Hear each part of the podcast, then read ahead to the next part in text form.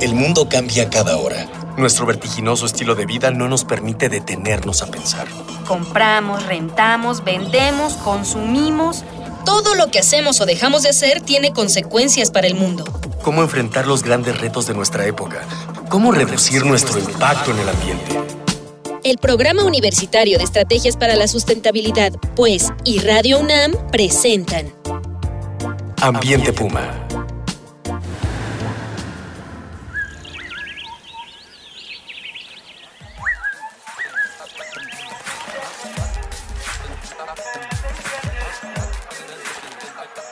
Qué gusto saludarle. Soy Mireya Imas, directora del Programa Universitario de Estrategias para la Sustentabilidad de la UNAM. Y como siempre es un gusto darle la más cordial bienvenida a este espacio de Ambiente Puma, voces, ideas y acciones sustentables. Quizás usted nos recuerde que en la emisión anterior comenzábamos acerca del trabajo del Club de Meteorología de la Facultad de Ciencias de la UNAM. Y pues hoy vamos a seguir hablando con los jóvenes que participan en este club acerca de esta disciplina científica, la meteorología, que es una disciplina muy importante, lo mismo para comprender por un lado el funcionamiento de nuestro planeta como para el diseño de sistemas de protección civil, entre muchos otros temas así como en la misión anterior, pues hoy me acompañan en cabina con estos muchachos, con Oscar Esli Jurado de Larios. Muy bienvenido, Oscar. Muchas gracias de nuevo. Y con Luis Berrocal Molina. Ellos son ambos profesores de la Facultad de Ciencias en la licenciatura de Ciencias de la Tierra bienvenidos, pues somos, chambeamos en la misma facultad y trabajamos en la misma carrera, entonces pues somos colegas. Em, antes de, retomar la charla con ellos, vamos a escuchar las voces, como siempre en este espacio, de las y los estudiantes universitarios a quienes les preguntamos en esta ocasión, ¿qué factores crees que influyen en el clima de un lugar y para qué nos sirve estudiar el clima?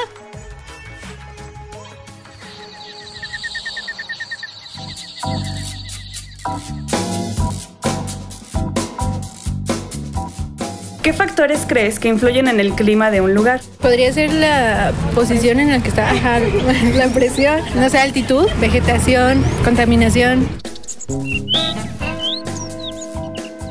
¿Qué factores crees que influyen en el clima de un lugar? Bueno, la zona geográfica, eh, el país, el estado y pues también depende de cómo de cómo está ubicado, ¿no? Si hay como muchos este, árboles o depende de la zona, si es montañosa o así. ¿Qué factores crees que influyen en el clima de un lugar? Pues la cantidad de viento, la vegetación influye mucho. Por ejemplo, aquí se siente mucho calor porque casi no tenemos vegetación y hay una isla de calor. Pues las corrientes de aire, la humedad, la posición geográfica, muchas cosas. ¿Qué factores crees que influyen en el clima de un lugar? Bueno, por lo menos aquí importa mucho la altitud, depende la latitud también, no sé, corrientes de aire, tal vez en algunos lugares corrientes marinas que afectan corrientes de aire y cosas así. ¿Para qué nos sirve estudiar el clima?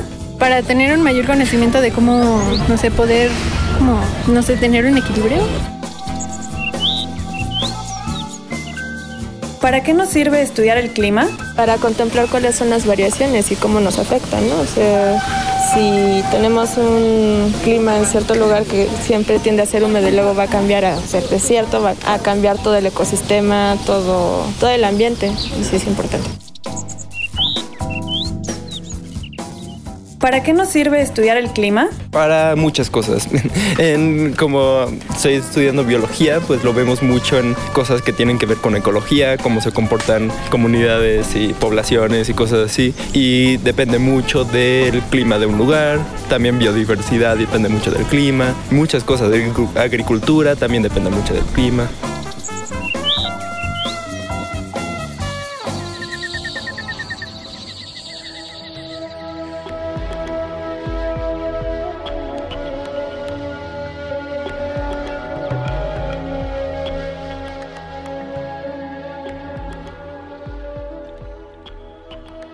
Bueno, eh, Oscar Luis, estábamos escuchando las voces de chicas y chicos de la Facultad de Ciencias, básicamente, y algunos de ellos de la carrera de Ciencias de la Tierra. Desde, el punto, desde un punto de vista profesional, ¿qué se entiende por clima? ¿Qué estamos entendiendo por clima para que podamos partir de ahí hacia entender qué es cambio climático?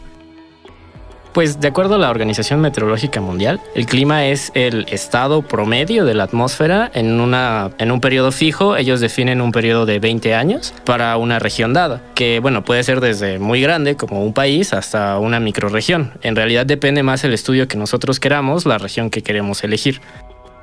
Y además la relación que tiene esto con el tipo de ecosistemas que existen en una zona. O sea, el clima en gran medida, si no es que en la mayor medida, determina el tipo de ecosistemas que existen en las diferentes regiones del, del país y del mundo, ¿no? Exacto, la diversidad de tal lugar muchas veces está referenciada por el clima y puede ser el contrario. La diversidad nos da ese tipo de clima, que son los microclimas, que depende de una región que es muy vasta en, en árboles, todo eso. Tenemos un clima diferente, micro, microclima al, al, que tenemos en una ciudad. Por ejemplo, aquí en el centro de la ciudad tendríamos. Claro, de hecho, eh, creo que ese es un muy buen punto. Cómo hemos ido transformando el microclima de la Ciudad de México a partir de eh, ir transformando los espacios naturales por asfalto que es un material que absorbe muchísimo calor y, fuimos desapareciendo los canales, los lagos, los ríos, sustituyendo la vegetación por asfalto también o simplemente por zonas agrícolas, porque también tenemos, y a mucha gente se nos olvida luego de pronto, que en esta ciudad todavía hay zonas importantes agrícolas, ¿no? Como Xochimilco, Tláhuac, Tlalpan, La Magdalena, etcétera, ¿no? Entonces, frente al cambio climático, ¿cuál es la importancia del estudio de la meteorología? Y qué información nos están dando. O sea, ¿por qué podemos decir hoy que hay cambio climático en el planeta?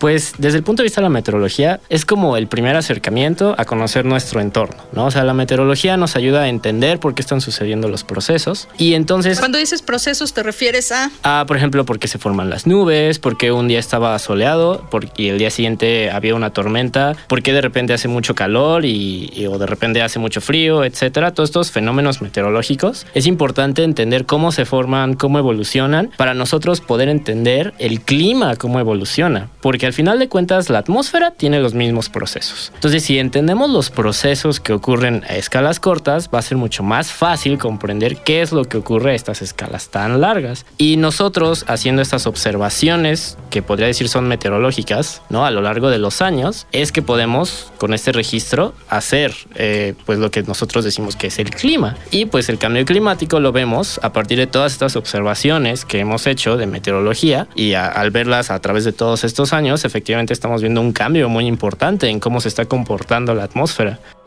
Sí, yo, eh, ese es un punto muy importante porque mucha gente pues tiene la duda, ¿no? Bueno, si en un día podemos pasar de amanecer a 2, 3 grados de temperatura y al hacia la hora de mayor insolación estamos por ahí de los 20, 22 grados, pues ¿por qué me dicen que 2 grados hace una enorme diferencia en el comportamiento del, del planeta, ¿no? Entonces creo que es muy importante insistir un poquito en este tema Sí, porque podemos tener una, una, gran variación en grados durante el día o durante la noche, pero ya tenerlos a un largo plazo, eso sí va a ser un problema, porque una manera fácil de verlo es en un ambiente.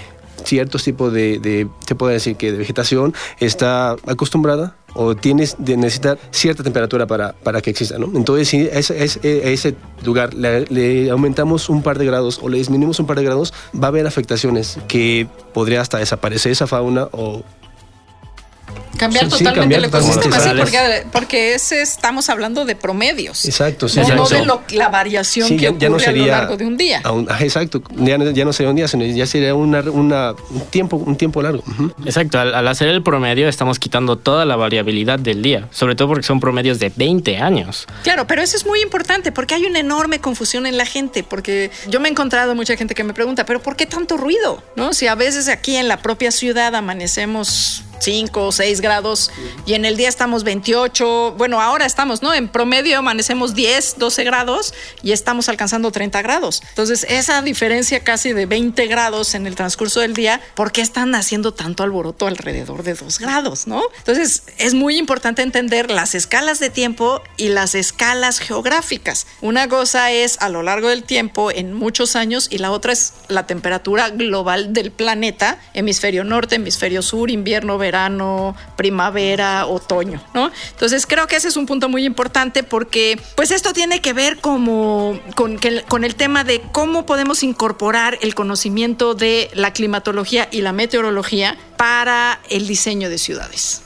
No, por ejemplo, en la Ciudad de México, que pues en, el momento de la grabación de este programa tenemos todo este problema de la contaminación, que al final de cuentas es algo que tiene mucho que ver con la meteorología. La gran cantidad de insolación solar sumado al hecho de que somos un valle, que pues en este lugar básicamente se concentra la contaminación. Meteorología y geografía se suman. Es, es lo que ocasiona estos problemas que pues son muy graves de contaminación por ozono. Entonces tenemos que pensar, bueno, nuestras condiciones climatológicas son que en estos meses siempre hay una gran cantidad de radiación solar, las montañas no permiten que se vayan los contaminantes, pues necesitamos diseñar la ciudad de tal manera que tomemos esto en cuenta, ¿no? Eh, diseñar el sistema de transporte, bueno, lo que está haciendo ahorita las medidas emergentes, que nada más van a ser por estos meses de gran radiación solar, o por ejemplo hay un fenómeno que se llama la isla de calor urbana, donde debido a que cambiamos toda la vegetación por banquetas y etcétera, esto sobre todo por avenidas de vehículos, ¿no? Más que de banquetas, de arroyos vehiculares.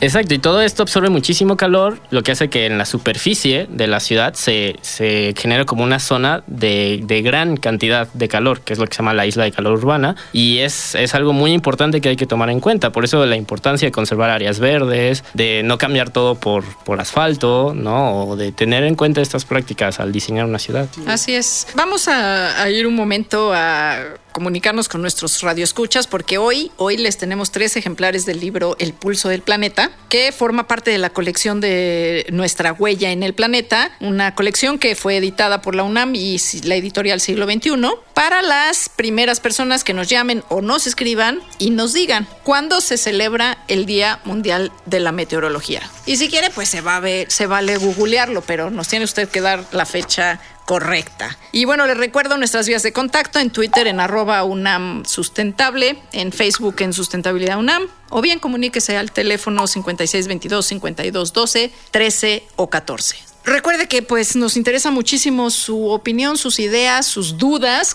Básicamente con ustedes estamos construyendo este espacio, estamos construyendo comunidad. Y vamos a entrar al cierre. Y yo creo que hoy mucha gente y en la emisión anterior se está preguntando ¿dónde los puede contactar a ustedes? ¿Dónde, ¿Dónde están ustedes visibles si les quieren hacer preguntas o si los quieren invitar a dar una charla a alguna universidad, alguna escuela, etcétera? ¿Cuáles son sus datos de contacto? Los datos de contacto puede ser desde vía Facebook, que nos pueden encontrar como Nimbus, Club de Meteorología de la Facultad de Ciencias. Nosotros estamos ubicados en el taller de meteorología de la Facultad de Ciencias. Ahí estamos lo que es lunes, miércoles y viernes en horario de 4 a 6 de la tarde. Estamos y pueden ir directamente con nosotros y son las horas. ¿Algún teléfono, algún correo? Contamos con un correo que es nimbus.ciencias.unam.mx, donde pueden escribirnos y podemos mandarle información sobre nuestros eventos pues ya lo sabe, no hay pretexto para que usted se comunique con estos jóvenes y los invite. Yo creo que sería muy interesante que los pudieran tener en sus escuelas, en sus comunidades. Y bueno, de aquí nos vamos a una parte que se llama No hay pretexto. En esta sección les vamos a pedir, como les hemos pedido al resto de nuestros invitados, que en una sola frase nos digan por qué no hay pretexto para aprender más sobre las ciencias del clima el clima es un reflejo de las condiciones del lugar donde vivimos. Pues eso es, eso es muy importante, o sea, es un reflejo del lugar donde vivimos. Si usted quiere que el reflejo sea positivo, pues hay que hacer las cosas de manera positiva. No solo guiarnos en el clima, sino más, importante es lo que pasa día a día, que es la, el estado del tiempo. Estar al pendiente de lo que pasa y cómo nos comportamos ante ello.